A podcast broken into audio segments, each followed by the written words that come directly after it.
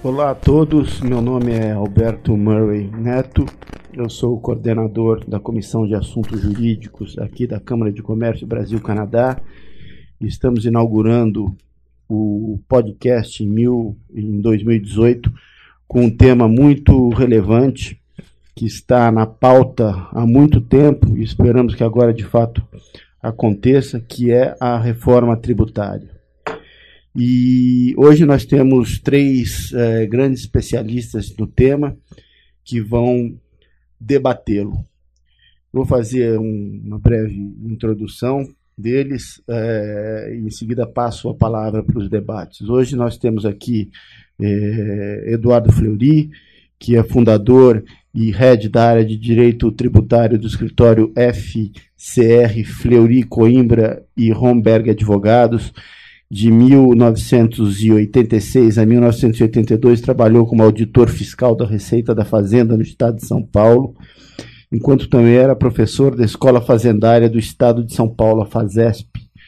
De 92 a 2001, atuou na Receita Federal, além de realizar seminários para auditores fiscais na Escola de Administração Fazendária, a ESAF, do Ministério da Fazenda de 1990, desde 1999, exercendo a atividade de professor e palestrante, eh, especialmente na área de direito tributário, destacando sistemas relativos à legislação de imposto de renda, IPI, PIS, COFINS e ICMS. Ministrou aulas de legislação tributária em 2007 na Fundação Getúlio Vargas, na GVNet, e participou de simpósios de direito tributário e legislação tributária como palestrante convidado. Eduardo Fleury é mestre em International Taxation pela Universidade da Flórida, nos Estados Unidos, especialista em Direito Empresarial na Harvard Extension School, no, também nos Estados Unidos, e Incorporated International Tax Planning na Univers, uh, Universidade de Leiden, na Holanda. Temos uh, também compondo hoje a mesa Bernard Api, desde meados de 2015, tem se dedicado exclusivamente ao Centro de Cidadania Fiscal, foi secretário executivo e secretário de Política Econômica do Ministério da Fazenda de 2003 a 2009, bem como presidente do Conselho de Administração do Banco do Brasil no mesmo período. Entre 2010 e 2011, foi diretor de Estratégia e Planejamento da BMF Bovespa, de 1995 a 2002 e de 2012 a 2014 foi diretor e consultor da LCA Consultores e é bacharel em Economia pela Universidade de São Paulo.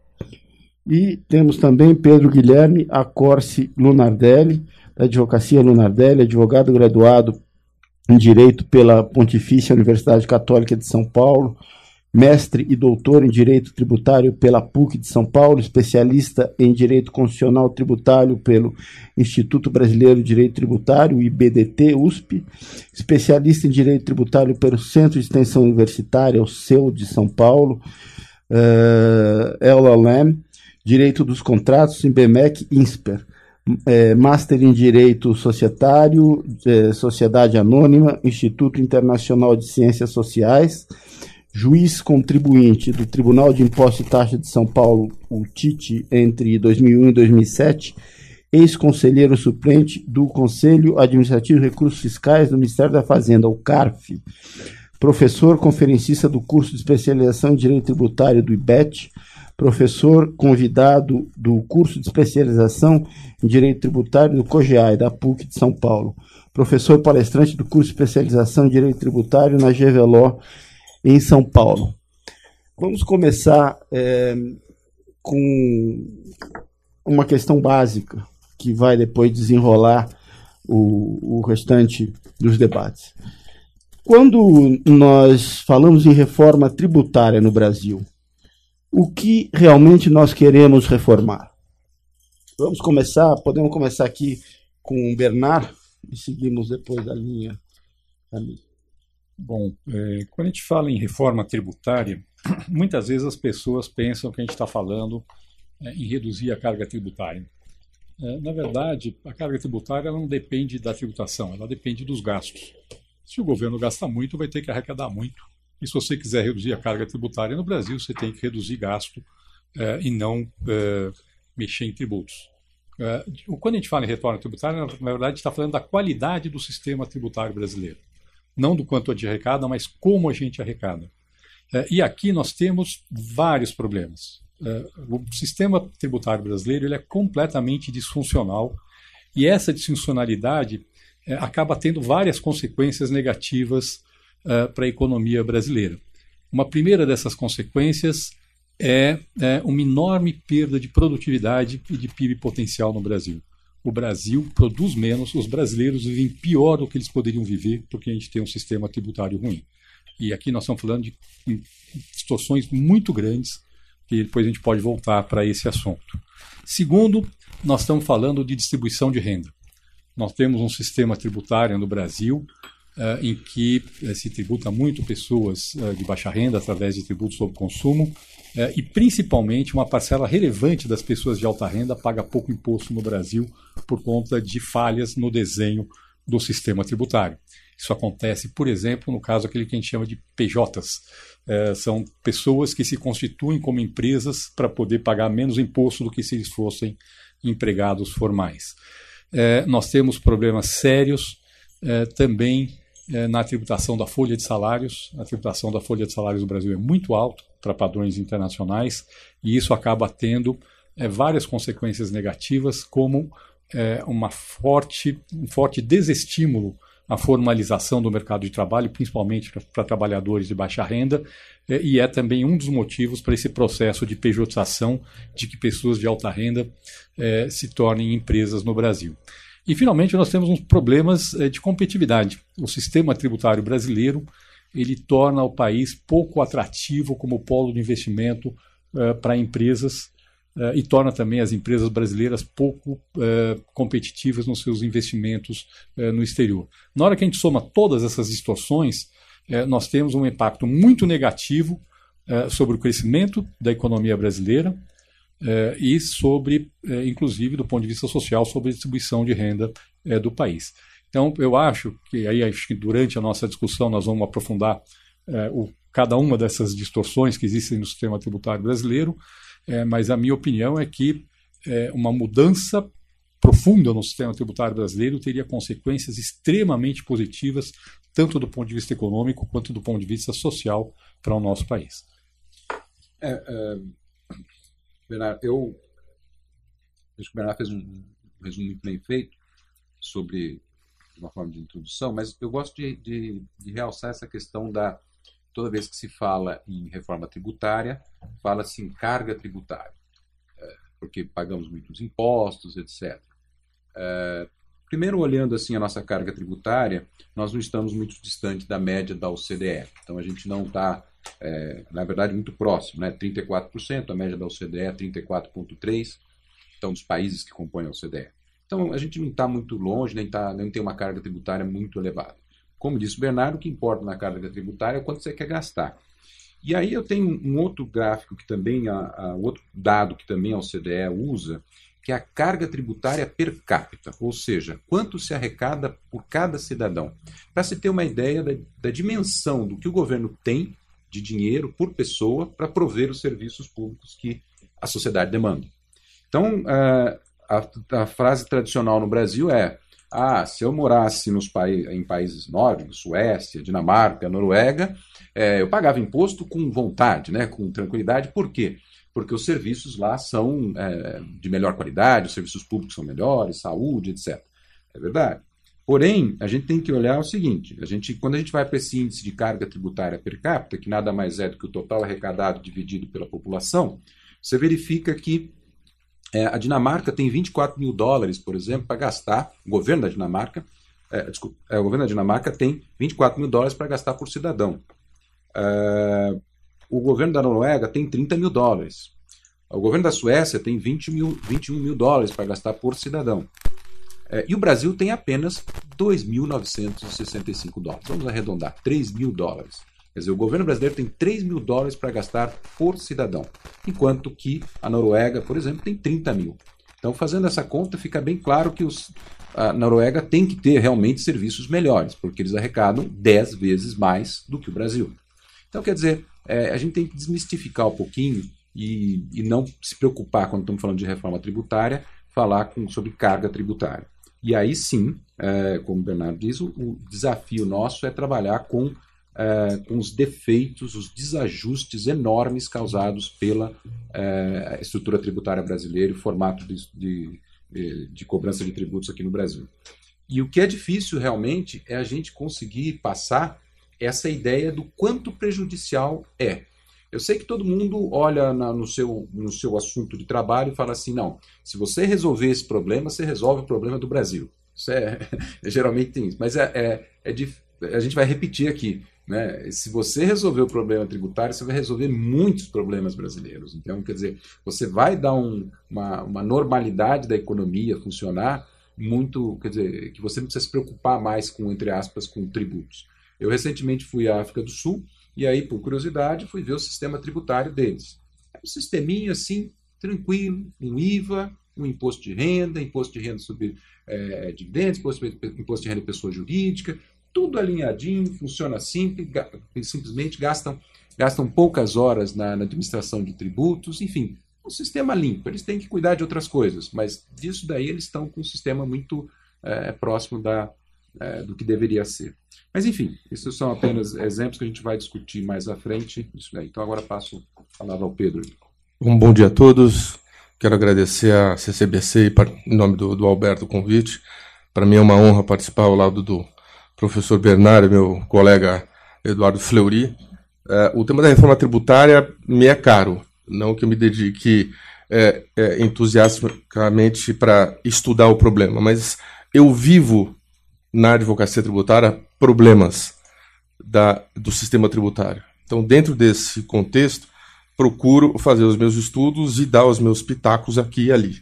E dentro desse contexto, quando se fala em reforma tributária, imediatamente me chama a atenção que me parece um paradoxo pensar em reforma tributária quando, como você bem falou, uh, uh, o brasileiro ele gosta do Estado na sua vida.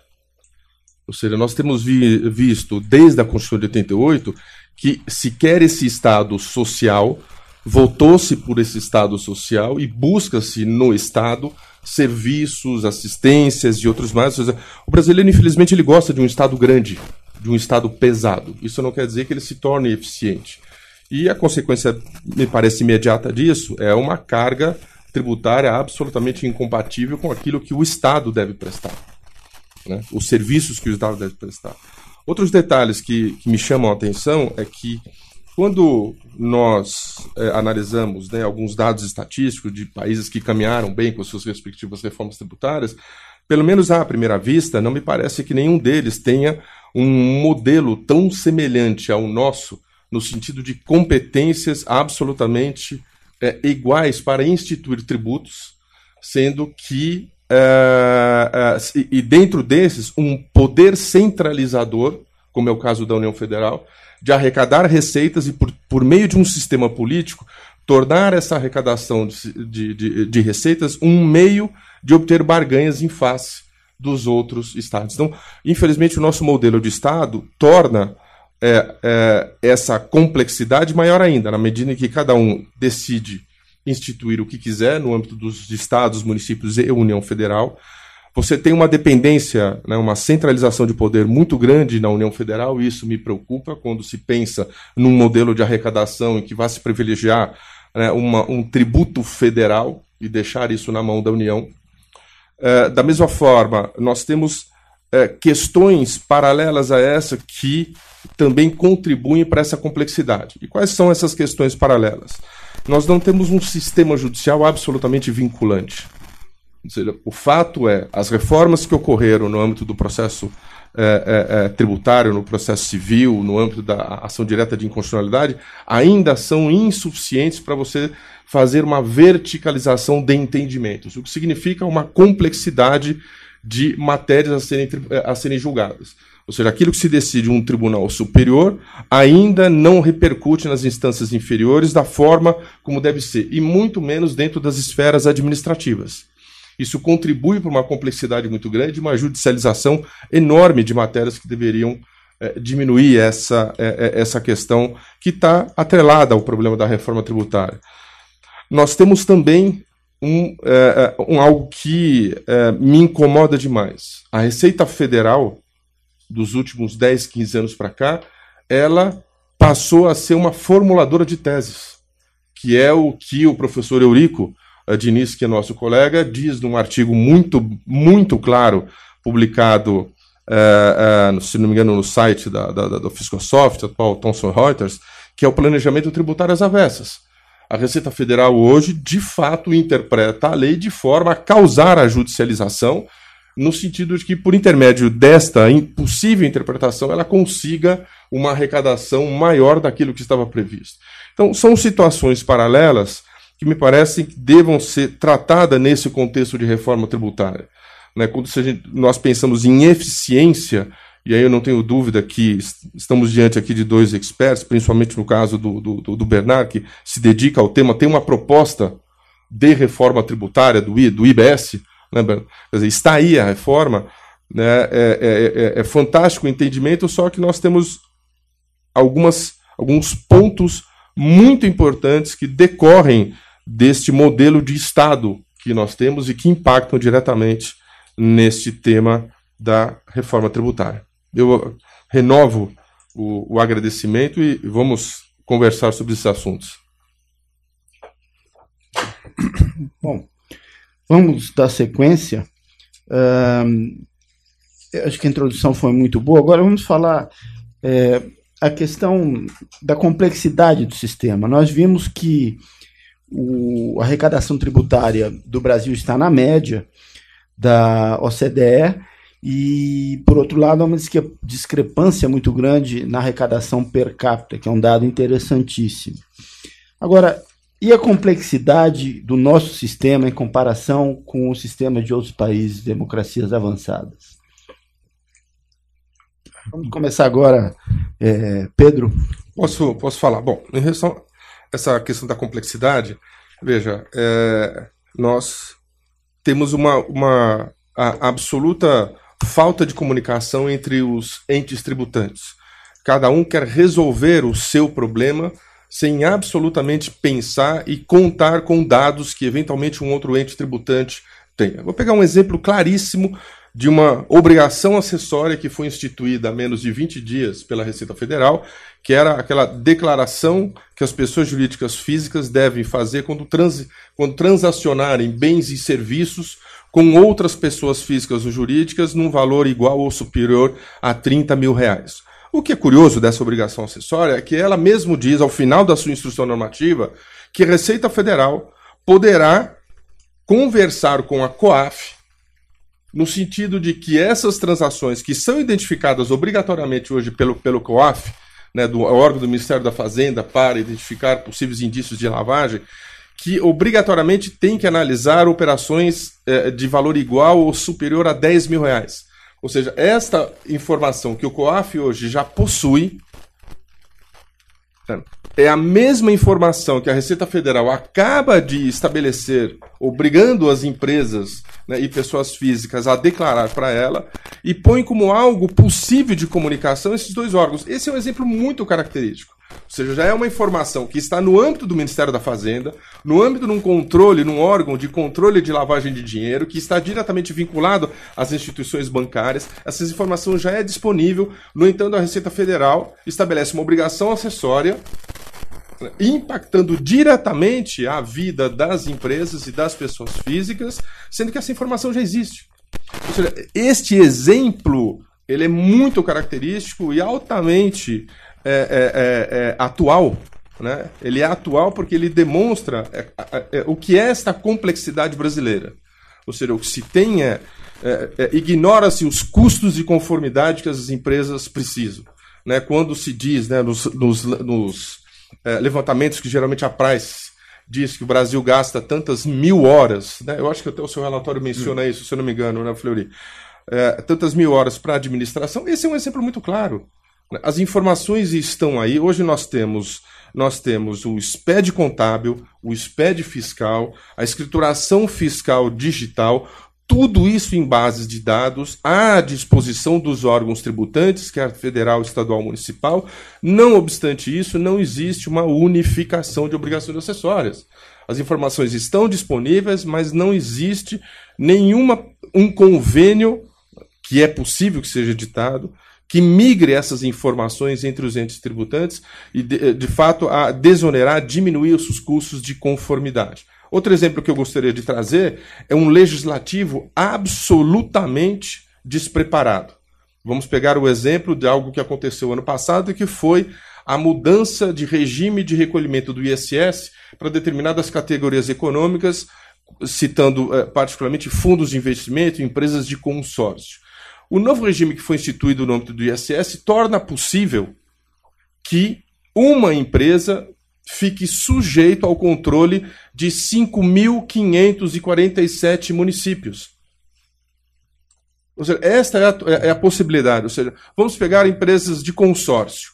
A empresa de consórcio hoje, que vende o consórcio, seja ele qual for, de uma motocicleta, de uma geladeira, de um fogão, naquele município de Quixeramobim do Passa Quatro, obviamente que eu estou dando aqui um exemplo, que deve ter uh, 5 mil, mil habitantes, se ela vender uma cota de consórcio, ela está sujeita a ter que se declarar contribuinte deste município e lá cumprir a sua obrigação acessória. Isso é um absurdo. Isso é um absurdo. Isso é um absurdo. É, é, é, tamanho descompromisso do setor legislativo nacional né, que se pensou, vamos fazer uma distribuição da arrecadação tributária, o que é louvável, mas a distribuição da arrecadação tributária se dá por intermédio de estabelecer a burocracia empresarial e, portanto, tornar o custo de conformidade gigantesco. Né? É algo que está para ser julgado né, nos tribunais a desproporcionalidade de uma arrecadação versus o custo de, de, cumprimento dessas obrigações acessórias. São alguns exemplos né, diante, de, diante, de, milhares que nós temos é, no cenário brasileiro. Pedro, os exemplos foram excelentes, né? E quando a gente vê é, com relação com, ao gasto de horas para administrar o sistema tributário, a, os tributos no Brasil, só para a gente citar os números, né? Então você tem, uh, o Brasil tem uma média de quase duas mil horas por ano para administrar tributos. Então, uma empresa brasileira típica, né, a pesquisa que se faz no, inicialmente Banco Mundial e operacionalizado pela PwC, é, eles pegam uma empresa típica e simulam, né, pesquisam para calcular quantas horas seriam necessárias para administrar tributos durante um ano. É, e no Brasil chega a 2 mil. É, você tem países com uh, 200 horas, 300 horas, a média da América Latina chega próximo de 500 horas. Então veja que a gente, mesmo considerando a América Latina com essa média, né, em que entra o Brasil no meio, né, vamos dizer assim, é, você tem uma média de cerca de 500 horas. E o Brasil gasta 2 mil horas. É, países como a Colômbia atingem 300 horas. Então, quer dizer, você tem países efetivamente, é, a maioria dos países não ultrapassa 300, 400 horas. E o Brasil gasta 2 mil. Então, isso impacta diretamente o custo é, das empresas e, a, mais do que o custo, eu acho, a, a, a, complexidade gerada por todas essas normas, a incerteza. Eu acho que para o negócio, para as empresas, para os negócios, a incerteza é a pior, uh, pior problema. Mas veja, de onde que vem tudo isso, né? Para começar, esse sistema que a gente tem de vários impostos indiretos. Então, nós temos o PIS, COFINS, nós temos o ISS, nós temos o ICMS, com entes, tribu é, entes tributantes diferentes. Então, é o federal, os estados e os municípios. Como bem disse o Pedro, é 5.400 e tanto municípios. Então, é absolutamente impossível você seguir a regra de todos esses municípios. Então, quer dizer, como é que você vai pagar o ISS, fazer declarações e tudo mais, entregar declarações em cada um desses municípios, ainda que você seja uma empresa de pouca amplitude, né? E olha, só 2 mil municípios, só é, é, abs é absolutamente é, absurdo esse tipo de coisa. Então, o custo da conformidade é, nesse aspecto fica muito grande. E outro ponto que foi colocado sobre o judiciário brasileiro não ter ainda um aspecto vinculante, é, esse, eu acho que esse é um problema mas também o que sobe devido à quantidade enorme de, de, é, de a, devido à né, quantidade tanto, mas a complexidade do sistema, isso gera dúvidas. E quando gera muitas dúvidas, quando o sistema é muito complexo, você acaba gerando a judicialização disso aí. Então, quer dizer, nós temos um problema também do judiciário, mas é óbvio que se a gente tivesse, por exemplo, um IVA só, a gente já teria resolvido muito dessas é, dessas disputas judiciais. E apenas como exemplo, né, a gente cita aí as execuções fiscais. Nós temos cerca de 30. É, deixa eu pegar aqui o. 30 é, milhões de execuções fiscais pendentes. O que é, isso é apenas um tipo de processo, vamos deixar bem claro, temos outros processos, mas não faz o menor sentido você ter 30 milhões de execuções fiscais no país. Não tem, não tem sentido, tem alguma coisa errada nisso daí, certo? Então acho que o principal ponto, a gente tem o problema judiciário, mas o ponto é a complexidade do sistema e o número de impostos. Então, quer dizer, o conceito sobre software depende. PiscoFins tem um conceito sobre software, é, o ICMS agora tem outro, e o ISS de cada município tem outro. Então, quer dizer, realmente fica uma, uma situação é, absurda de se administrar. Então, uh, eu digo para vocês que, às vezes, quando tenta alguma, alguma ideia de vamos consertar o sistema com esses sistemas que estão aqui, eu sou meio contra. Eu acho que a gente tem que jogar fora isso e realmente começar um novo. Bom, eu, na verdade, queria concordo totalmente com, com o Eduardo. É, eu, vamos falar um pouco aqui. O Brasil tem um sistema tributário ultra complexo e ultra é, com um grau de litígio muito alto. É, só para vocês terem uma ideia, a gente tem uma estimativa de que as, as matérias em litígio tributário no Brasil, somando dívida ativa, o que está nos tribunais administrativos, o que está no judiciário, é, deve chegar perto de 4 trilhões de reais. É, desses 4 trilhões de reais, 1 um, um trilhão e meio, 2 trilhões é crédito podre, é dívida tributária contra empresas que não existem mais, mas ainda sobra 2 trilhões, 2 trilhões e meio de reais, é, mais basicamente um terço do PIB ou um pouco mais é, em litígio tributário no país. Isso é um absurdo completo. Tem uma, uma tese é, de mestrado, uma dissertação de mestrado que foi feita na GV, é, em que a, a, a mestranda levantou através dos balanços qual eram as, as, as matérias de litígio tributário com perda possível ou provável, é, na média das maiores empresas de capital aberto do Brasil, representava 32% do patrimônio líquido, do valor de mercado dessas, dessas empresas. É uma coisa absolutamente é, é, é inacreditável. Agora, qual o motivo disso? Aqui eu acho que nós temos, acho que o Eduardo colocou bem a questão, a gente tem vários motivos. A gente tem um primeiro motivo, que é a complexidade do sistema tributário brasileiro, temos muito complexo em todos os sentidos. Temos um segundo motivo, é, que é essa questão que, é, é, que já foi colocada de que nós temos uma administração tributária que fa faz interpretações o tempo inteiro para cobrar mais, mas isso vale dos dois lados, vale do lado da administração tributária e vale do lado do setor privado também.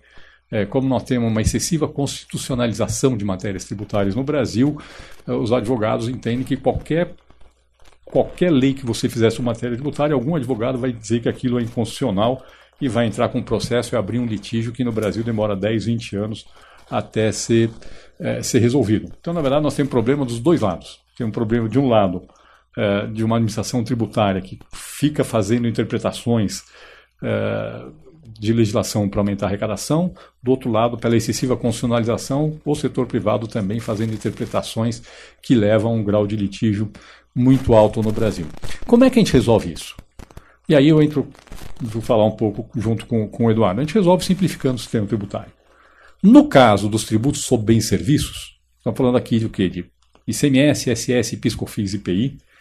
Claramente o que o Brasil tem que fazer é migrar para o padrão internacional, que é do Imposto sobre Valor Agregado, o IVA. É, o que é o IVA? O IVA é um, sistema, um imposto muito simples. É um imposto que funciona no sistema de débito e crédito. Tudo que você vende tem débito, tudo que você usa, tudo que você compra e utiliza na atividade produtiva gera crédito.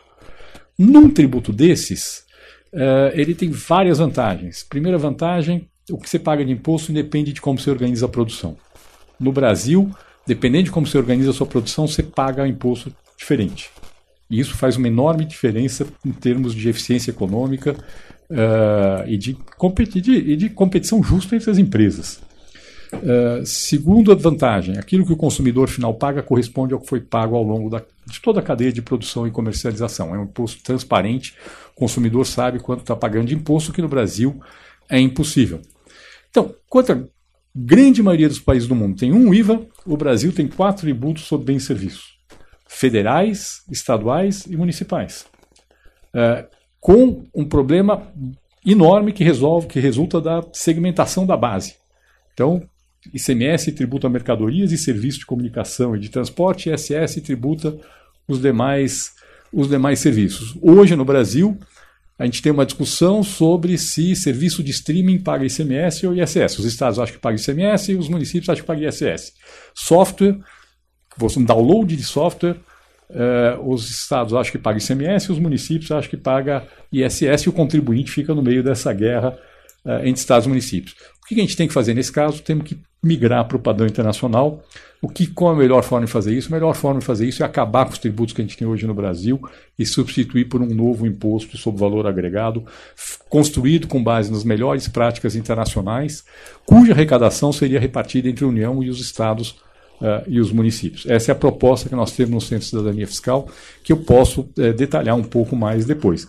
Mas esta mudança sozinha, só isto, provavelmente acrescentaria uns 10 pontos percentuais a mais no PIB potencial do Brasil num prazo de 10 a 20 anos.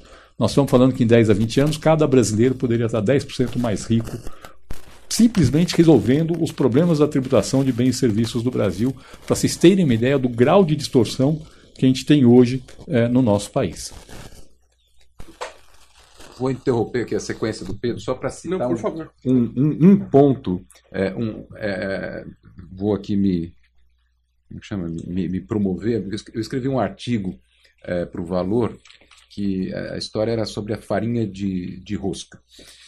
E esse artigo, eu estou falando assim, não é um, ele é engraçado não pelo por quem escreveu eu, mas assim, é pelo fato, pelo fato é muito engraçado, em que uh, existe uma, uma legislação do, do PIS e COFINS que isenta uh, sobre uh, alimentos, né, sobre cesta básica, etc. Tem uma lista do que é cesta básica. E lá na lista tem farinha de trigo, e tem é, pão.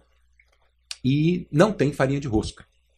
E foi, há um, há um tempo atrás, há uns dois anos atrás, foi julgado pelo STJ dizendo que não, farinha de rosca não tem direito à isenção de PIS e COFINS. E é o que é curioso na história, que é o seguinte, né? Você imagina a discussão sobre, ao longo do tempo, porque para chegar no STJ isso já passou por a esfera administrativa, aí já foi para o judiciário, primeira instância, segunda instância. Imagina quanto tempo se perdeu para discutir se a farinha de rosca era é, isenta ou não. Para quem não sabe, farinha de rosca é pão ralado. Então, a farinha de trigo, que você faz o pão, tem isenção. O pão tem isenção. Agora, a farinha de rosca não tem isenção. Então, o, o, o que é muito engraçado, é gastou-se tanto tempo para quê? Para essa vamos dizer, filigrama jurídica, como diriam, para discutir isso. E o que eu coloquei é um padrão que a gente vê, e o Pedro deve atestar isso. Numa situação como essa, imagine o setor de farinha, de produtivo de farinha de trigo, de, de rosca no Brasil. Certamente aquelas empresas menos eficientes resolveram falar assim: ah, eu vou, eu vou aproveitar da isenção e deixa para ver se alguém autua aqui. Então, as menos eficientes são mais ousadas na interpretação da legislação tributária e pegam e nem entram com processo, não entram com nada, entendeu? E deixa. As mais eficientes, que são as é, geralmente um pouco mais conservadoras, geralmente, nem sempre, são mais conservadoras, o que, que elas fazem? Falam, não, vou contestar judicialmente. Né?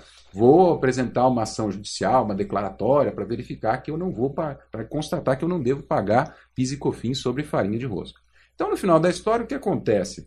A menos a empresa menos eficiente, entendeu? Acabou ganhando espaço no mercado por conta do quê? Por conta desse planejamento tributário, por, por, por conta dessa interpretação da legislação tributária. Tudo porque você cria um sistema com exceções, com dificuldade de interpretação. Então, quer dizer, você tem, é, você fica cada vez que você cria uma exceção à regra, você cria uma complicação. Mesma coisa fala da questão do software agora que, que ganha áreas de uma coisa muito mais importante, o software, é, o Bernardo colocou agora, falou assim, o problema do software da briga entre ICMS e ISS, ele é importante porque nós estamos falando da economia digital, que já, é uma, já representa uma parte substancial da economia é, do mundo e do Brasil. Então, quer dizer, isso é uma disputa fundamental, não é uma disputa assim é, de, de, alguns reais ali que estão brigando. brigando. Então, portanto, é, isso revela que não tem jeito. Não tem como você solucionar essa briga a não ser criando um novo imposto. Então, isso é criando o IVA e acabando com esses outros impostos. Eu, eu queria fazer uma pergunta que é aproveitar a experiência do Bernardo. Bernardo, é algo que me chamou a atenção em função de um estudo particular que eu fiz já há alguns anos. E eu cheguei a algumas matérias publicadas pela Secretaria de Tesouro Nacional. Uma delas que me chamou muito curioso, eh, me chamou muita atenção, foi um trabalho eh, de alguns auditores da Secretaria de Tesouro Nacional, fazendo uma crítica contundente, e, e, e aquilo eu achei muito curioso. uma crítica a qual a razão, e aí a pergunta que eu gostaria de levantar, porque a sua especialidade talvez possa ser interessante a gente ouvir. Por que razão não se adota no Brasil o regime de caixa para o poder público? E por que o regime de competência? Por que, que eu digo isso? Porque pelo regime de competência, algo que me parece, no regime de competência, você, você monta o seu orçamento em cima de expectativas daquilo que você pode arrecadar.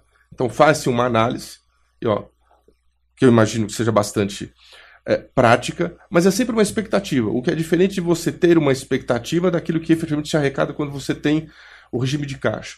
E nessa, na Secretaria de Tesouro Nacional, eu achei muito curioso internamente ter surgido esse, é, é, esse debate, me, me esclareça se isso é pertinente ou não, mas isso também parece que acaba surgindo, é, contribuindo para essas distorções.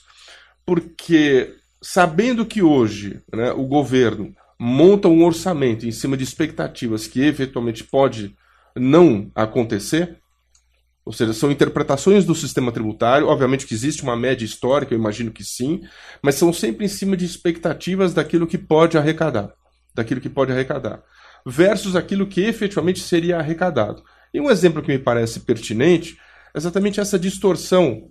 Eu estou trazendo aquilo, essa, uh, aquilo que eu vi dentro da Secretaria de Tesouro Nacional versus aquilo que nós uh, estamos verificando hoje. Uh, quando saiu a decisão do, do, do, do, Supremo sobre o ICMS na base de cálculo do PiscoFins, né, a, a, a Procuradoria de imediato se antecipou pedindo a modulação dos efeitos, dizendo que essa briga chegaria a uma perda de arrecadação em torno de 250 bilhões de reais.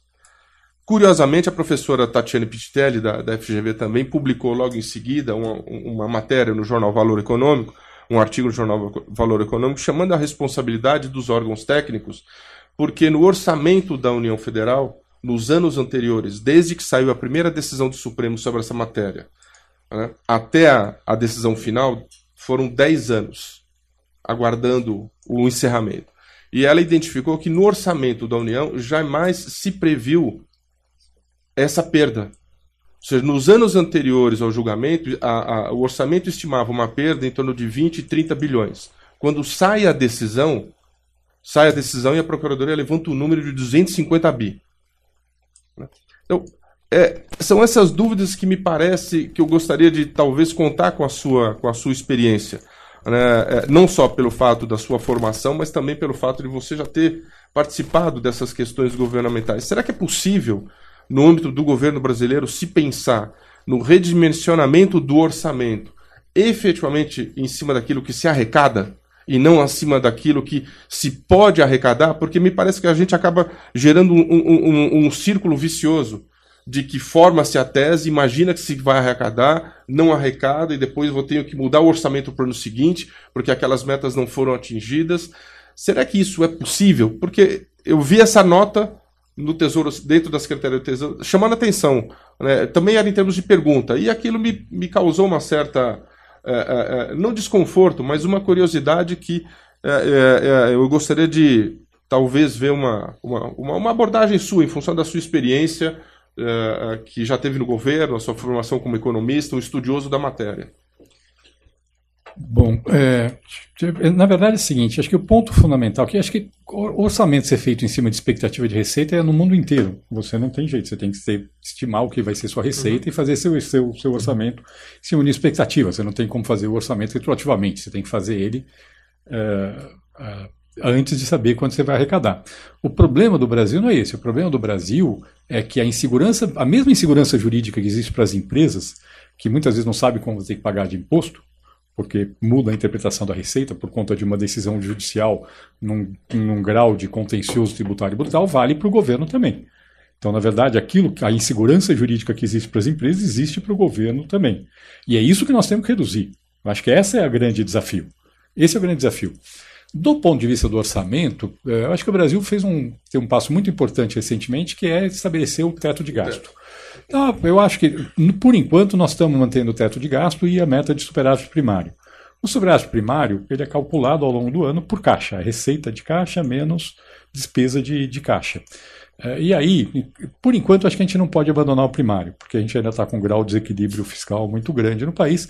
Mas quando a gente voltar a equilibrar as contas, provavelmente o primário pode se tornar dispensável e ficar apenas com a meta de despesa, que é o que a gente precisa ter no país, desde que você tenha uma projeção de receita que seja confiável, uhum. é, que, é, que, é, o que precisa fazer. Eu acho que o problema fundamental é que a insegurança jurídica que, que o sistema tributário provoca não só para as empresas, mas para o governo, para o governo também.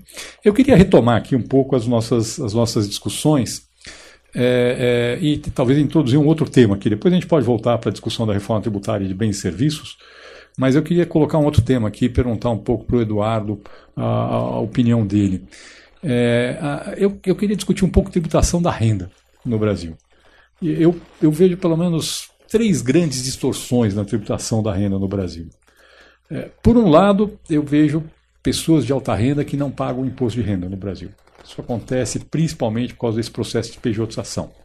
Ou seja, essa pessoa é um empregado, ela recebe o salário e tem que pagar 27,5% 27,5% de imposto de renda na pessoa física a pessoa vira o sócio de uma empresa de lucro presumido, por exemplo, vai pagar, considerando todos os impostos lá, sei lá, depende de caso a caso, mas pode pagar de 15% a 19% de impostos na empresa e distribui depois toda essa, essa, essa renda para a pessoa física, isento de imposto de renda eh, na pessoa física e, portanto, paga muito menos imposto eh, do que eh, o empregado formal. Essa é uma primeira distorção. Eu vejo uma, um segundo problema que é a posição do Brasil nessa guerra tributária mundial que está acontecendo hoje, é, que acirrou muito agora com a, com, a, com a, redução da alíquota do imposto de renda nos Estados Unidos. Quer dizer, os Estados Unidos baixaram a alíquota federal do imposto de renda de 35% para 21%. É, e isto, é, no caso, tá, isso na verdade gera uma pressão mundial para que os países reduzam a alíquota do imposto de renda. E isso não afeta apenas uma empresa decidisse que é se instalar nos Estados Unidos ou no Brasil. É, porque junto com essa mudança, os Estados Unidos adotaram o que a gente chama de sistema de tributação em bases territoriais para os investimentos feitos por empresas americanas fora, fora dos Estados Unidos. Então, o que acontece? Antigamente, a alíquota lá era 35%, se cobrava 34% no Brasil, e aí a empresa tinha que pagar 1% a mais nos Estados Unidos com o sistema anterior, que era em bases é, mundiais. Agora, com o sistema de bases territoriais, o que foi pago no Brasil não é mais tributado nos Estados Unidos. Só que o Brasil cobra 34% de imposto de renda e o Paraguai cobra 10%. Então, o que acontece? Antigamente, se uma empresa americana fosse do Brasil para o Paraguai, ela iria pagar 10% no Paraguai, mas quando ela distribuísse o dividendo para os Estados Unidos, ia ter que pagar mais 25% lá nos Estados Unidos para poder complementar uh, o imposto de renda devido. Agora, ela vai pagar 10% no Paraguai e 34% no Brasil, não vai pagar mais nada é, nos Estados Unidos. Então, não é só que a gente perdeu competitividade em relação aos Estados Unidos, a gente perdeu competitividade em relação a outros países é, da, América, da América Latina. Acho que essa é uma segunda distorção. E nós temos uma terceira distorção que é, é, é dependendo de como você recebe uma determinada renda, você pode pagar muito mais ou menos imposto. Vou dar um exemplo, eu costumo falar muito disso, por exemplo, renda de aluguel. Uma pessoa física recebendo aluguel. Se ela receber direto na pessoa física, vai pagar 27,5%. Se ela fizer uma empresa de lucro presumido e receber o aluguel através da empresa de lucro presumido, e o aluguel não paga ISS, ela vai pagar de 11% a 14% sobre o aluguel que ela recebeu e não vai pagar imposto na pessoa física. Se ela montar um fundo de investimento imobiliário com cota negociado em bolsa, aí precisa ter mais de um cotista, mas o fundo tem receita de aluguel e a pessoa paga 0% de imposto de renda. Ou seja, pessoa física no Brasil pode pagar de 0% a 27% sobre o aluguel recebido, dependendo de como ela recebe esse, é, esse aluguel. Esse tipo de distorção é, acaba gerando, de novo, ineficiências econômicas. Eu monto uma estrutura complexa para pagar menos imposto que não agrega nada do ponto de vista, do ponto de vista econômico é, para o país. Então, eu queria que o Eduardo pudesse falar um pouquinho sobre esses temas aí, para a gente poder é, discutir um pouco o imposto de renda, na verdade. É, eu acho esse, é, esse acho que é outro ponto importante. Existe uma certa, com relação ao IVA, quer dizer, existe uma vamos dizer assim, unanimidade, é meio difícil falar, mas uma certa, uh, um certo consenso em que, sem dúvida, a solução para os impostos indiretos seria a criação de apenas um uh, IVA. É, o, o, com relação à tributação de renda, e o primeiro tema que foi colocado é que se as pessoas de alta renda é, pagam menos imposto em função de estruturas, eu primeiro gosto de falar assim, é, notar que essa história, o que é alta renda no Brasil? É, porque a primeira coisa, a primeira imagem que vem são os banqueiros, os empresários, etc. e tal. Sim, eles são alta renda, mas talvez a gente não esteja falando deles, né? Nós estamos falando, é, a gente brinca a dizer que nesse caso a, né, a alta renda somos, é a classe média alta que a gente está falando, que acaba causando essa distorção, que ele monta uma PJ para prestar serviço para uma empresa, ao invés de ter um vínculo empregatício, ele acaba montando uma PJ e emitindo nota. É, nós temos o caso da empresa do lucro presumido. Nós temos, que não é alta renda, mas que é uma, uma distorção muito grande, que é a é, microempresa individual, que agora tem um limite de 80 mil reais e você paga por mês 50 reais. 50 reais. Então, quer dizer, você imagine que 80 mil reais, nós estamos falando de algo como um salário de é, mais ou menos ali uns é, 5 mil reais, 5.500 por mês. Se você for registrado, você vai, vai receber uns 4.500.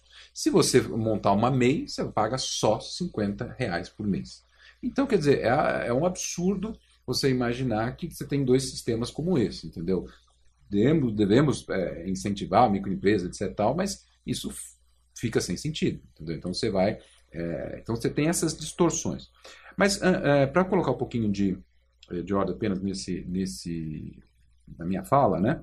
É, primeiro entendemos que tributação de renda você deve considerar a tributação que é feita dentro da empresa e depois aquela que é feita na pessoa física. Então, você somar os dois valores para você entender o quanto que a pessoa é efetivamente tributada. Então eu faço essa, essa chamar atenção porque quando você olha uma empresa de grande porte, bancos, etc. Tal, eles são tributados em alíquota de 34%. Então, a, a gente, o lucro do banco, o lucro da, de uma grande empresa é tributado a 34%. Só que somente na pessoa jurídica. Então, a gente tem que entender que eles pagam 34%.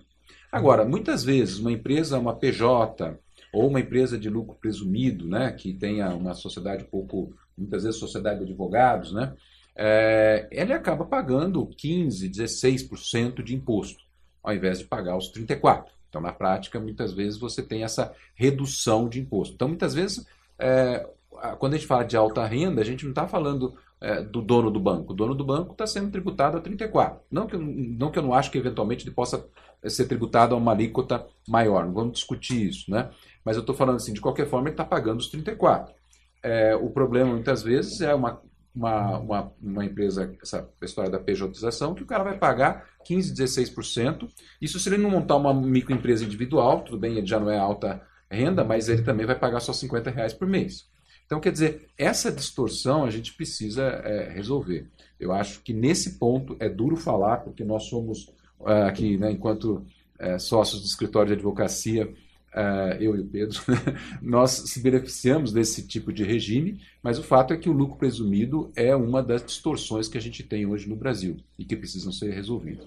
Outra distorção também nesse sentido de tributação de renda, também vamos ser é, muito criticados por isso, mas é, o sistema simples também gera uma, uma distorção econômica.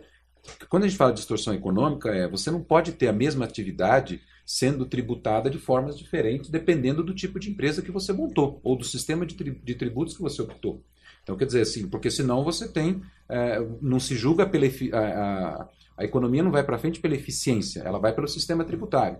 Então, quer dizer, se eu fizer uma, escolher um bom sistema tributário ou uma forma de tributação mais eficiente, entre, entre aspas, né, é, eu vou ser mais eficiente do que os demais. Né? Eduardo, podia fazer uma parte aqui? Pode. Tá, eu queria falar um pouco sobre a questão do simples aqui, queria completar o que você está falando. Eu acho que sim, temos um problema no lucro presumido, pessoas de alta renda são pouco tributáveis. O simples coloca mais problemas ainda. Por quê? Porque o simples é um sistema em que se tributa apenas o faturamento. Ao tributar apenas o faturamento, o que acontece? É um sistema que beneficia muito a empresa que tem alta margem e, favorece pouco a empresa que tem baixa margem. vamos tentar explicar isso um pouco melhor. Dizer, uma empresa normal, não só no Brasil, mas no, no mundo, uma empresa normal é tributada em três bases, principalmente. Ela é tributada no valor adicionado, o IVA, ela é tributada, ela tributa o seu lucro e ela tributa a sua folha de salário. Simplificadamente, eu somar o lucro com a folha de salário dá mais ou menos o valor adicionado. Então, na verdade, a base que se tributa é o valor adicionado, que é o quê? A diferença entre o valor das vendas e o valor dos insumos, de tudo aquilo que é utilizado na produção. É, quando eu pego a empresa do Simples, ela tributa só o faturamento. Significa o quê? Significa que uma empresa que tem alta margem, ou seja, o valor dos insumos é baixo relativamente ao faturamento, ela é muito beneficiada por esse sistema. Uma empresa que tem baixa margem, ou seja, o valor dos insumos é alto em relação ao faturamento, ela é pouco beneficiada, pode ser até prejudicada por esse sistema. Eu fiz uma conta uma vez, uma conta simples. montei uma empresa padrão comercial do Simples, que fatura o que era o limite do Simples até o fim do ano passado. 300 mil reais por mês, 3 milhões e 600 mil por ano. A empresa de alta margem, uma empresa que tem uma margem de 50%, numa empresa padrão, o dono da empresa, o sócio, tinha uma renda pessoal isenta na pessoa física de 80 mil reais por mês. Uma empresa com uma margem de 25%, que fatura 300 mil reais por mês, o dono da empresa tinha uma renda pessoal de 8 mil reais por mês. Ou seja, eu tenho um sistema em que eu estou tributando igualmente uma pessoa que tem uma renda de 80 mil reais por mês e uma pessoa que tem 8 mil reais por mês. Se eu boto uma empresa de advogado, do Simples, que fatura 300 mil reais por mês, o dono da empresa pode ter uma renda de 180 mil reais por mês numa empresa padrão e ele é tributado pelo Simples. Não faz sentido isso. Não faz sentido. Não tem lógica você ter um sistema como esse. É, o Simples é um sistema, infelizmente, o que a gente tem no Brasil hoje, no caso do Simples, é um sistema que além desses problemas distributivos que eu estou falando, ele é um sistema em que o custo de crescimento da empresa é muito alto. Então, é um sistema que estimula a abertura de pequena empresa improdutiva e impede a empresa de crescer. É um sistema feito para as empresas não crescerem, o que é um desastre do ponto de vista do potencial de crescimento do país. Um desastre. Eu às vezes dou um exemplo, falo que se o Steve Jobs tivesse começado no Brasil, ele ainda estava na garagem até hoje, tá certo? Esse, esse é o sistema tributário brasileiro e é isso que a gente precisa é, repensar. Tem alguns é, tabus aqui, mas a gente tem que mexer com esses, é, com esses tabus se a gente quiser ter um sistema que funcione. De modo geral, e aí eu acho que o, o Eduardo colocou o ponto corretamente, o que precisa ser feito no Brasil? A gente precisa acabar com a multiplicidade de sistemas tributários que a gente tem e ter um sistema tributário. Um que vale para todo mundo. Tudo bem, vai tratar o pequeno diferente do grande, mas é um sistema que vale para todo mundo. Eu não posso ter um sistema tributário que, se eu sou lucro real, eu pago de um jeito, se eu sou lucro presumido, eu pago de outro jeito, se eu sou simples, eu pago de outro jeito. Em que eu vou contribuir para a Previdência, se eu sou rural, eu contribuo de um jeito, se eu sou urbano, eu contribuo de outro jeito, se eu sou autônomo, eu contribuo de outro jeito, se eu sou microempreendedor individual, eu contribuo de, outro, de outra forma. É, eu não posso ter um sistema tributário que, se eu monto a empresa em Goiás com benefício, eu pago um imposto diferente do que se eu monto a mesma empresa em São Paulo, porque isso me leva a ter um monte de caminhão rodando o país à toa, uh, sem agregar nada do ponto de vista econômico para o país. Uh, então, eu acho que a gente tem que repensar assim, qual é o objetivo de uma boa reforma tributária? Olhando todo, não olhando cada categoria. De... O objetivo de uma boa reforma tributária é ter um sistema tributário que valha para todo mundo no país. Só isto já tem um efeito brutal em termos de melhoria da produtividade e de melhoria da distribuição de renda no país. Não sei se o Pedro concorda, mas gostaria de ouvi-lo. Sem dúvida alguma concordo. Eu acho a perfeita a colocação. É, mas o pressuposto é reformatar o Estado brasileiro. Porque as regras que estão aí, a partir da Constituição, impedem. É, Bernardo, é, é, o fato é esse. Né? Nós pensarmos hoje numa constituinte, é isso que me incomoda o sistema político que está por atrás impede que a gente faça essa. Por quê? Porque na realidade nós, nós sabemos que é, ter um poder centralizado na mão da União Federal é interessante para as questões políticas. Né? E quando se fala em poder centralizado, né, o poder de arrecadação hoje é muito grande. Né? É, é, é, essa é a minha preocupação. Eu concordo com você, né? eu sei as suas, as suas dúvidas, mas é, eu, o que eu acho, esse sistema tributário hoje, infelizmente, ele acaba sendo utilizado como forma de barganhas políticas. Né? É, é, a, a, minha, a minha preocupação, se nós pegarmos um dado também histórico, é, por que que PiscoFins subiu vertiginosamente a partir de 88? Subiu porque, na verdade, a União Federal sabe que ela não tem que dividir com ninguém. Por que, que não subiu, talvez, o imposto de renda e só o PiscoFins? Saímos de uma alíquota de 0,5% no fim social para uma alíquota hoje agregada entre PiscoFins de 11,9,25. Eh, são, são, é, é, assim, são medidas que eu acho que são colocadas aí, calcadas num, num, num, sistema que não funciona. Eu concordo absolutamente com você. Se nós tivéssemos um sistema que pensasse de forma uni, eh, de modo uniforme, sem incentivos aqui e ali, é, nesse aspecto eu acho que o nosso sistema ele incentiva exatamente essa desigualdade, na medida em que por intermédio de um grupinho uh, uh, uh, de interessados, eu mudo uma regra. Vamos pegar o um exemplo muito claro do PiscoFins. O artigo 10 da Lei 10833. O artigo 10 da Lei 10833 é claramente né, a instituição da desigualdade. Ou seja, todo mundo que tem uma boa interferência no Congresso Nacional conseguiu colocar o seu setor econômico para não ser tributado no PiscoFins não cumulativo. Né? E, e, olha, no final das contas, todo mundo queria não como atividade do PiscoFins e na hora que veio esse monstrengo, todo mundo viu que pagar 3,65 de PiscoFins era o paraíso. Estou, se nós pegarmos, veja, a, a medida provisória 66, que instituiu essa primeira lista, eram nove itens. Eram nove itens que haviam sido liberados do sistema não cumulativo de PiscoFins. Atualmente nós temos 32. 32 itens. Então, o, o, o, o, sistema tributário, eu acho que você coloca perfeitamente, ele, é, é, aliado a essa, esse regime político, ele estabelece mesmo essa, essa desigualdade. Isso é um absurdo, isso deveria ser absolutamente proibido. Né? Absolutamente proibido mesmo. Então, eu, eu concordo com você, ponho aqui mais um exemplo dessa parafernália que a gente tem. O nosso sistema, ele incentiva a desigualdade. Né? Eu, eu, na verdade, só queria complementar aqui, e, e, e, concordo totalmente, e é desse ponto de vista que a gente tem que ter um sistema tributário. Inclusive, a proposta nossa no Centro de Cidadania Fiscal para adotar esse IVA, que a gente está propondo um IVA só, é a alíquota única para todos os bens e serviços. Uma única alíquota. Toda vez que você diferencia alíquota, você gera o problema que o Eduardo mencionou aqui, uhum. da farinha de rosca. É. Toda vez. Não é só no Brasil, não. Tem umas coisas divertidíssimas. Vou falar aqui. No Reino Unido, eles resolveram dar alíquota zero de IVA para o é, tea cake, aquele bolinho que você come com chá. Aí começou a ter toda uma discussão para saber se o que, que era tea cake e o que, que era biscoito.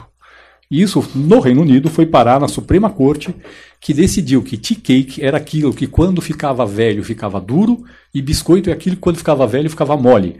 É, essa é uma decisão da Corte é, da, da, alta corte britânica porque você botou diferenciação de alíquota de imposto. Então, obviamente, pessoal, é, é, é o exemplo do Fleury do, do, da farinha de rosca, é a mesma coisa. Se eu for comprar pão e tem farelo de pão, eu deveria pagar imposto sobre farelo de pão, mas não sobre o pão, tá certo? É, mas é, é, essa maluquice. A gente tem que ter uma coisa que é uma regra só para todo mundo, e isso gera é, eficiência econômica, reduz contencioso, tira espaço de negociação política que você colocou. Eu acho que o Eduardo quer complementar esse é, ponto. É, né? Só lembrar essa, essa história do, do Reino Unido, que realmente existiu, é, e até eu, eu mencionei isso.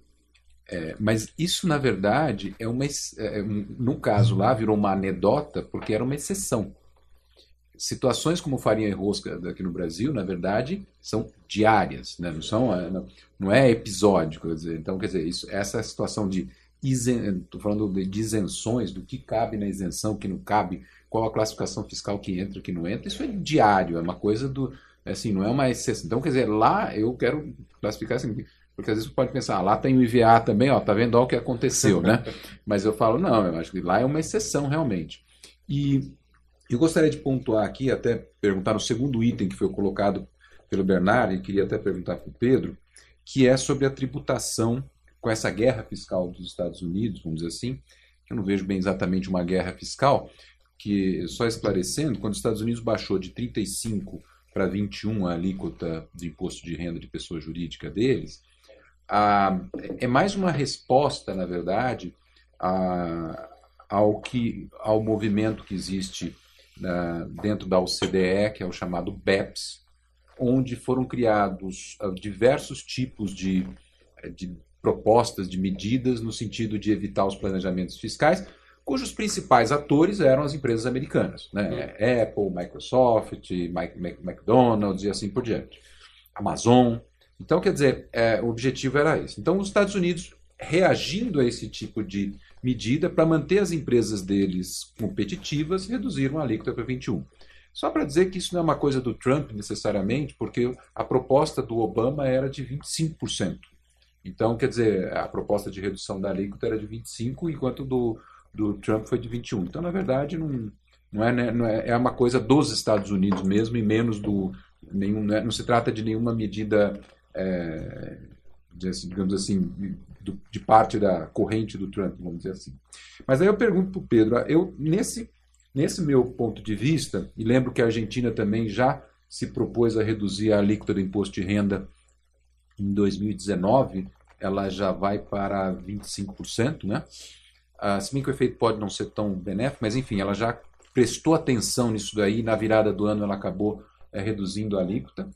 É, e a minha proposta que foi, a gente sempre debate com o Bernard aqui diversas vezes, minha proposta é que o Brasil deva realmente reduzir também para 25, só que a gente não pode perder a arrecadação. Uhum. Ah, e aí a proposta seria criar um imposto sobre imposto de renda sobre dividendos, né? que não seria incidente na hora da distribuição de lucros para outros países, né? e aí discutiríamos questão de tratado. Então, quer dizer, essa é uma proposta que eu tenho, que eu acho que a gente tem que pensar nessa solução, porque no curto prazo nós vamos começar a ser afetados tá certo? com esse, essa competitividade aí, não só Brasil, Estados Unidos, mas outros países também da América Latina que já estão é, reduzindo ali. Bom, eu é, tenho uma posição clara. Toda vez que se fala em instituir novas bases, os novos tributos, eu no Brasil eu tenho a posição de ser contra. Por quê? Porque, na realidade, o histórico brasileiro é de um aumento de carga tributária enorme, ainda que a gente considere que o Brasil está na média mundial, tributando algo em torno de 34%, o fato é que o tamanho do Estado é absolutamente ineficiente. Então, é, é, nós não vemos é, medidas tão contundentes a essa, no sentido de diminuir o tamanho do Estado, ainda que nós, temos, nós tenhamos hoje é, uma emenda condicional que limite teto de gasto, ainda assim me parece que não seja suficiente. Eu não vejo nenhuma medida concreta no sentido de diminuir o tamanho do Estado. Muito pelo contrário, o que se quer foi aquilo que eu coloquei no início. O brasileiro, infelizmente, gosta né, de um Estado muito grande e transforma-se isso um estado muito grande e isso sai caro. Pensar hoje numa tributação me preocupa porque eu sempre tomo como parâmetro 88 para cá. Uh, e tomo como parâmetro uh, uh, aquilo que eu vi mais de perto, que é exatamente uma transferência de arrecadação monumental da União para os estados. Quando nós imaginamos que os estados passaram a tributar energia, combustível, transporte e telecom, é, houve uma transferência de arrecadação gigantesca e passados 30 anos, vamos, vamos completar hoje 30 anos, nós vemos os estados na mesma situação ou pior do que 88.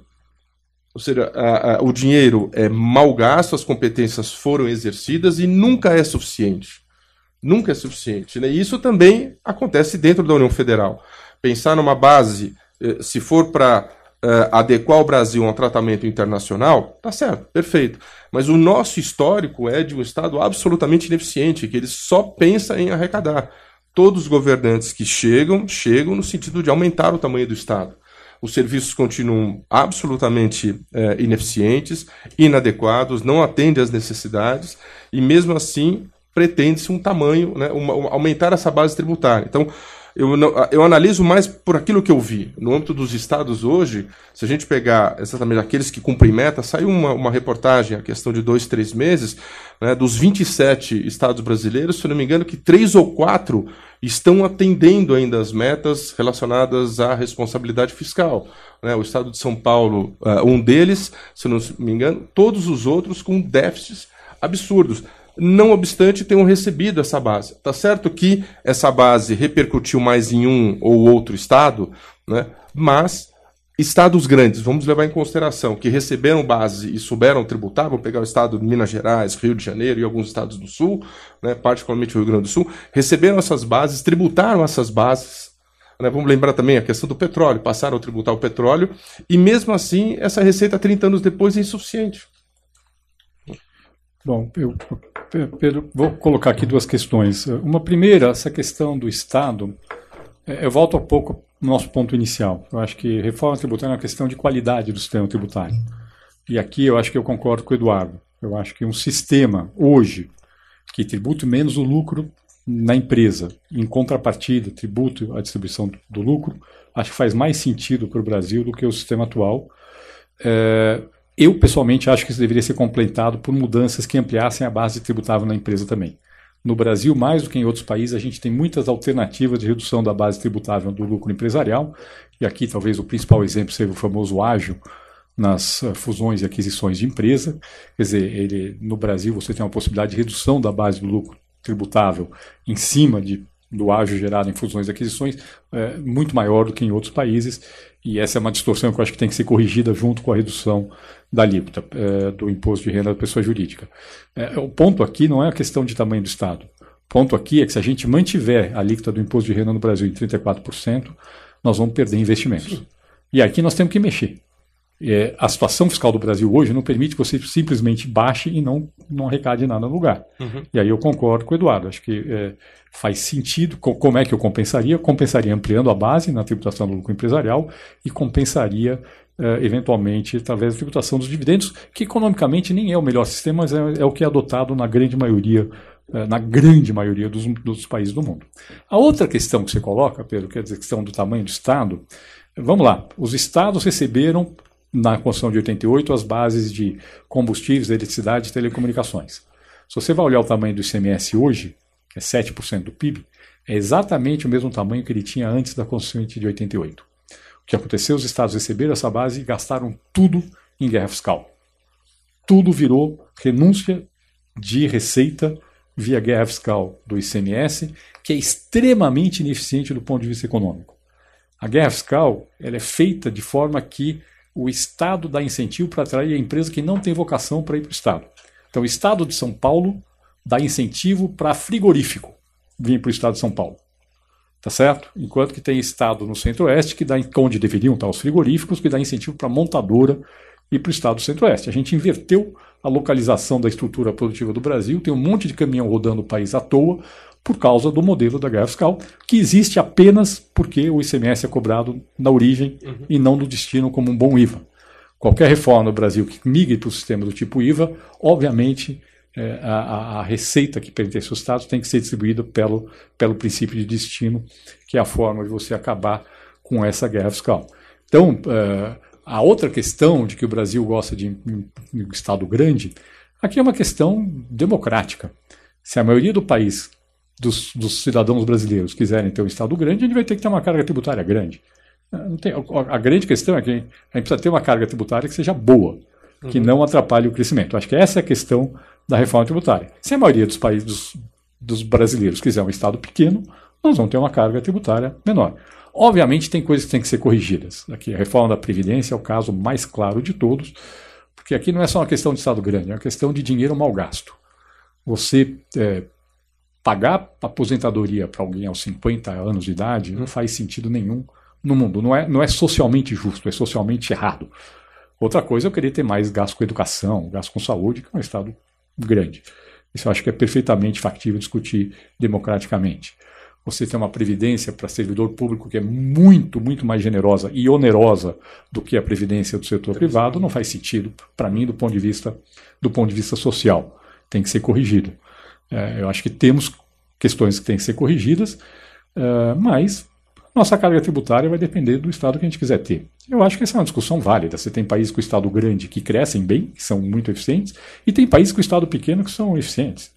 É, não, é, não, não tem uma correlação direta entre tamanho de Estado e eficiência econômica.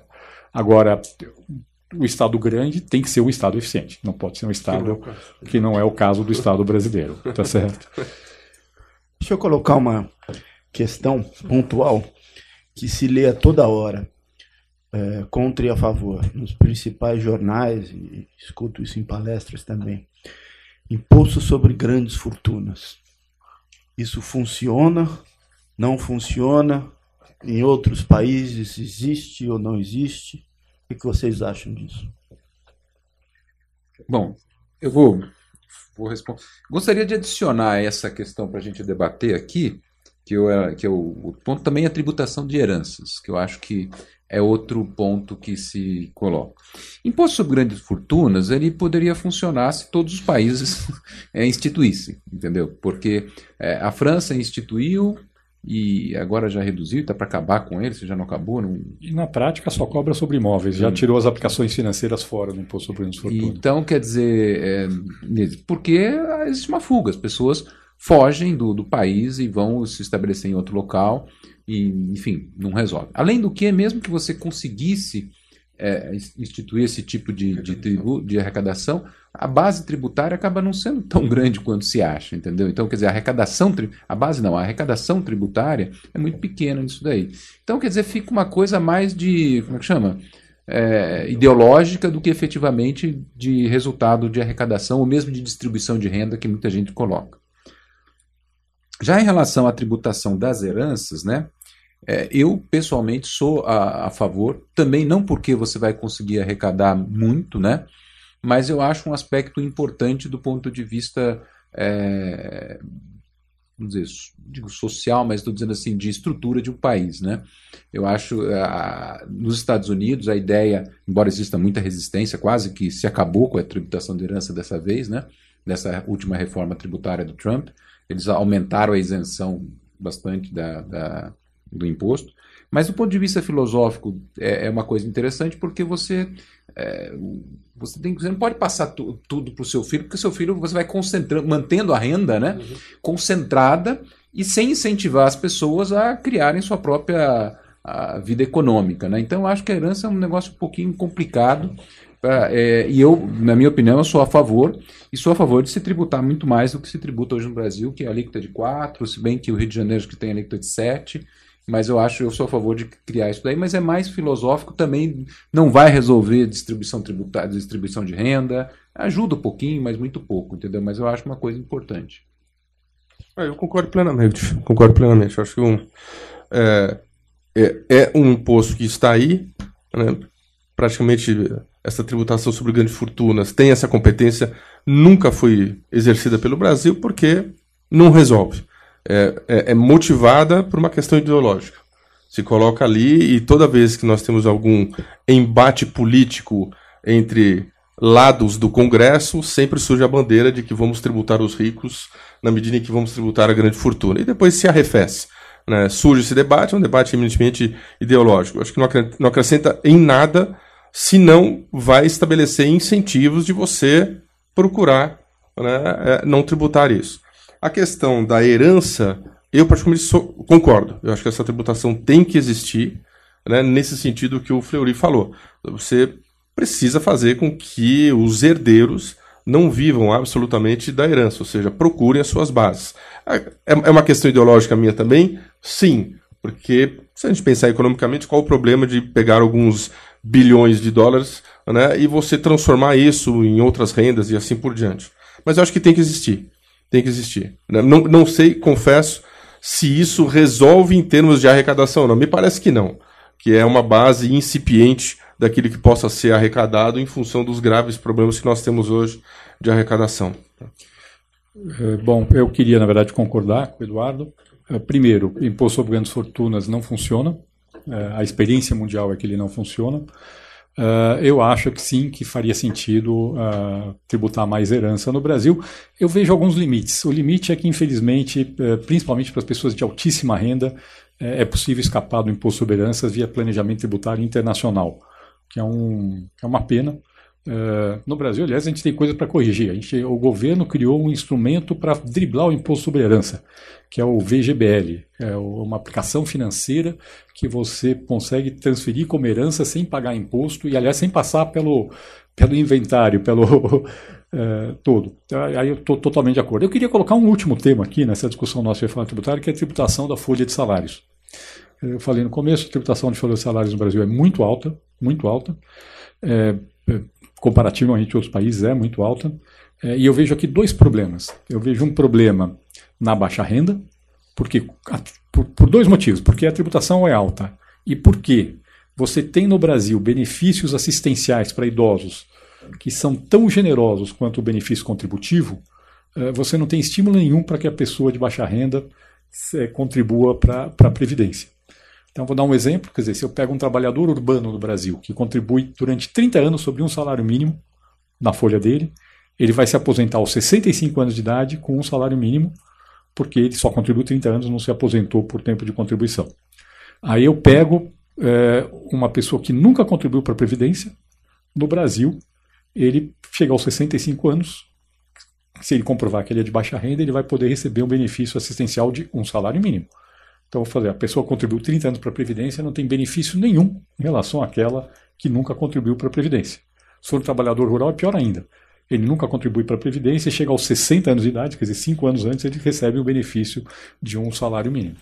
É, então, obviamente, a gente tem aqui um problema que eu acho que, eu pessoalmente, acho que a gente deveria resolver é, de duas formas. Uma delas é, e é uma, uma proposta meio revolucionária que eu estou colocando aqui, é uma coisa bastante grande. Uma delas é falando o seguinte: olha, vamos criar no Brasil um benefício não contributivo, universal, para todo idoso que chega aos 65 anos de idade, vai receber um benefício que talvez o valor inicial tenha que ser um salário mínimo por razões políticas, economicamente o ideal que fosse mais baixo, mas que seria desvinculado do salário mínimo. Daqui para frente esse benefício vai ser corrigido pela inflação e não pelo salário mínimo.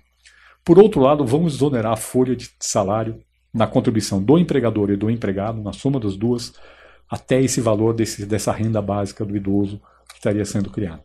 Ao fazer isto, você cria um brutal incentivo para a formalização dos trabalhadores de baixa renda. Eu não estou falando que tenha que ter contribuição zero, não.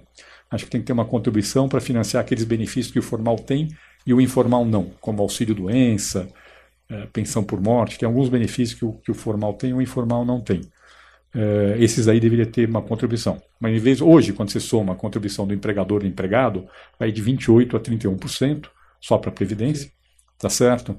Vamos dizer aí na média 30, eu vou dizer o seguinte, olha, esses 30 vai baixar para 10 até o valor dessa renda básica do idoso e a partir daí tributa é, normalmente. Ao fazer isto, você dá uma senhora racionalizada tanto no sistema previdenciário quanto uma enorme contribuição para a formalização do trabalhador de baixa renda. Eu acho que esse é um tema que poderia entrar. Tem toda uma questão de discussão de transição, que não é simples, mas uh, eu acho que isso daí seria.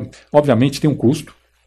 Estimativa é algo como 80 bilhões de reais de perda de receita fazendo essa mudança, que teria que ser arrecadado em outra, em outra, em outra base. Não estou falando em aumentar a carga tributária, estou falando em manter a carga tributária, tirando 80 bilhões de reais da folha e jogando para uma outra base, poderia ser a renda eventualmente a gente conseguiria tributar isso.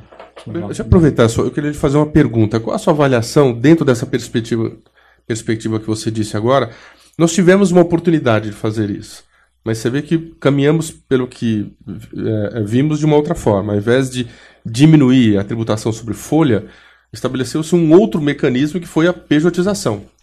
Só tivemos isso, tivemos uma maioria no Congresso para poder fazer isso, né, e, o, e o Brasil acaba caminhando por, uma, por um setor de você não privilegiar exatamente aquela formalização. Não que eu sou a favor ou contra do que foi, mas pegando o fato concreto. Ou seja, havia a possibilidade de caminhar nesse sentido, olha, vamos incentivar o empresário a contratar mais. Né, no sentido de diminuir a base de incidência sobre folha de salário. E não se caminha para isso. Se caminha exatamente por uma situação de, não, ao invés de você diminuir é, a, a carga sobre aquele que de fato já está contratando, tira desse que está contratando e põe na mão de, uma, de um outro mecanismo que não se sabe se de fato vai gerar mais arrecadação ou não, se vai estimular mais ou não mão de obra é, é, é trabalhadora, mão de obra contratada ou não. Qual é a sua avaliação, já que você. Eu, eu, eu, eu, não, estou totalmente de acordo. Acho que tem que. Eu volto àquela minha fala anterior. Acho que o objetivo de uma boa reforma tributária é ter um único sistema tributário. O que a gente tem hoje no Brasil, em termos de contribuição para a Previdência? A gente tem um regime normal para o trabalhador urbano, que é muito caro. Aí eu tenho o microempreendedor individual, que paga 5% de um salário mínimo por mês para a Previdência, e está ok. É, eu tenho o rural, que não paga nada. É, eu tenho é, N N é, situações. O que eu estou propondo fala o seguinte: olha, vamos criar essa renda básica do idoso e, e vamos, é, na verdade, adotar um sistema de contribuição à Previdência que é o mesmo para todo mundo. Se você não tiver condição de contribuir para a Previdência, você vai receber essa renda básica quando chegar aos 65 anos de idade. Se você, qualquer coisa que você contribuir vai te gerar um benefício adicional. Essa é a ideia básica, a ideia do único sistema. Então, o sistema de contribuição para a Previdência passaria a ser o mesmo para o micro individual, para o rural, para o urbano, para o autônomo, todo mundo Militar, teria o mesmo, todo mundo, um sistema só para, para todo mundo. Essa, essa é, a, é, é a ideia básica. Tem uma discussão aí do pessoal de alta renda, é a pejotização da alta renda, que também é um problema. É, o, a empresa contribui sobre a folha, sobre a integralidade da folha, ou seja, é um custo a mais o salário das pessoas de alta renda, do empregado de alta renda da empresa, isso não gera benefício nenhum para ele, porque o benefício dele é limitado a R$ 5.600 e poucos reais por mês agora. É, neste caso, acho que também a gente tem que discutir, muito provavelmente, uma desoneração também da folha da, da, contribuição da empresa acima do teto do salário de contribuição da Previdência. Mas são mais 40 bilhões de reais que eu vou ter que encontrar algum outro lugar para financiar. Mas ao fazer isto, eu racionalizo e tirar esses penduricalhos que tem na folha, estamos falando aqui sistema S, salário e educação, uh, que hoje estão na folha, você racionaliza completamente uh, o sistema previdenciário uh, e a tributação da folha no Brasil com impactos econômicos extremamente positivos. Então, em vez de eu virar PJ por razões tributárias, eu só vou virar PJ se for mais eficiente do que eu ser empregado numa empresa. Uhum. Porque o custo tributário tem que ser o mesmo eu seja sócio numa empresa ou sendo um empregado. Esse é um modelo que funcionaria. É, eu, é, fazendo uma observação sobre a, a, tributação sobre a folha de salário, é, eu, eu acrescento que a reforma trabalhista recente, ela, eu acho que a gente tem que desvincular a questão do, do problema de vínculo empregatício com a cobrança de previdência, entendeu? Eu acho que são coisas é, diferentes. O fato de a pessoa ser autônoma, ter um vínculo empregatício, ser trabalhador intermitente, né? É, intermitente, novo conceito. Enfim, isso não interessa. Quer dizer, ele tem que pagar o mesmo, o mesmo valor. Então, quer dizer, é, dizer que você tem que pagar a contribuição previdenciária de forma é, equivalente para exercendo a mesma função, não significa que ele precisa ter vínculo empregatício com a, com a, com a empresa. Quando, você, quando se fala de formalização, do meu ponto de vista, não significa contratar necessariamente a pessoa, mas sim fazer com que ela pague o mesmo tributo, seja a contribuição previdenciária, seja o imposto de renda, do que, a, do que, os, do que uma outra pessoa que se estabelece com, é, seja como autônomo, seja como trabalhador intermitente, seja como é, trabalhador é, vinculado à empresa, enfim. A gente precisa desvincular isso e é muito importante porque o sistema de trabalho que a gente vai ver no futuro bem próximo é que esse vínculo empregatício com a empresa vai desaparecer, não, mas vai diminuir bastante. Então, portanto, a gente precisa urgentemente estabelecer essa equidade né, entre as diversas formas de, de relação de trabalho, vamos dizer assim. É, é, é, eu concordo totalmente, Eduardo. A proposta que eu apresentei aqui é exatamente com esse objetivo. Fala o seguinte: olha, é uma regra só de contribuição para a Previdência para todo mundo. Não importa se você é empregado, se é autônomo, se você é MEI, se você é. é tá certo? É exatamente isso, até porque de fato as relações de trabalho vão mudar ao longo do mundo é, e a, a reforma trabalhista, no caso do Brasil, tem aspectos muito positivos, mas precisa tomar cuidado para que você não crie uma terceirização que reduza a arrecadação. Tá certo? A terceirização tem que ser porque é mais eficiente do ponto de vista de organização do trabalho, não porque isso reduz uh, tributação. É, e essa proposta que eu apresentei vai exatamente nessa, nessa direção. Queria fazer, posso, podemos finalizar? Eu acho que eu, eu, na verdade, assim, eu gostaria aqui de dar uma só uma fazer um wrap-up aqui do que a gente. Eu, eu queria ver se a gente tem acordo sobre o que seriam as diretrizes de uma reforma tributária no Brasil. Eu queria dizer a minha opinião e depois ouvir a de a de vocês também.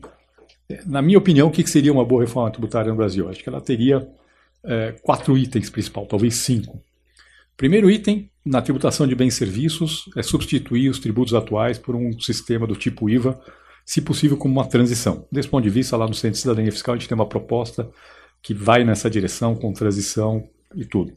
Segundo, na tributação da renda, fazer uma mudança que torne o Brasil mais competitivo como polo de investimento mundial, mas fechar distorções que permitem que pessoas de alta renda paguem pouco imposto no Brasil, simultaneamente. Fazer essa mudança eh, na renda. Terceiro, na tributação da folha, é migrar para um sistema que seja um sistema só, pra, não importa como você está constituído, na forma como a gente começou a discutir aqui. Quarto, é, na tributação do patrimônio, é, possivelmente criar condições para aumentar a arrecadação é, do imposto sobre heranças é, e doações. E por quinto, uma revisão dos regimes simplificados de tributação do Brasil, que promovem muitas distorções. Se me perguntarem para mim, esta seria uma agenda completa de reforma tributária no Brasil. Em termos de ordem, de relevância, eu diria, primeiro, tributo sobre serviços, o IVA, que é o que mais tem efeito sobre produtividade no Brasil. Segundo, a revisão da tributação da renda, porque o Brasil corre risco de se tornar não competitivo como polo de investimento. Terceiro, a revisão da tributação da folha. Quarto, acho que os regimes simplificados e a tributação do, do, patrimônio acho que é importante, mas não faz tanta diferença assim do ponto de vista do potencial de crescimento do país. Não sei se vocês estão de acordo ou não. Sim, é, é, eu acho que é uma agenda que a gente tem que, é, tem que perseguir, sim. É, eu diria que apenas a questão da tributação de renda, do ponto de vista é, de competitividade, ela não é uma agenda tão complicada, tão complexa é, para se, se fazer. Então, quer dizer, do ponto de vista de prioridade, é, é, lógico, imposto sobre bens e serviços, imposto único, imposto único, deixa eu tirar essa palavra daí, o, o IVA, o IVA, né, o imposto é, sobre valor adicionado, imposto sobre bens e serviços, sim, é uma agenda fundamental, é, mas só que ela é uma agenda mais complexa, quer dizer, você tem distribuição de arrecadação, que é um problema, enfim, você tem uma porção de coisas que não, vai ser, não vão ser simples, não é uma coisa simples para ser aprovada e tudo mais. Já a questão da competitividade, são poucos artigos de lei que você precisa modificar.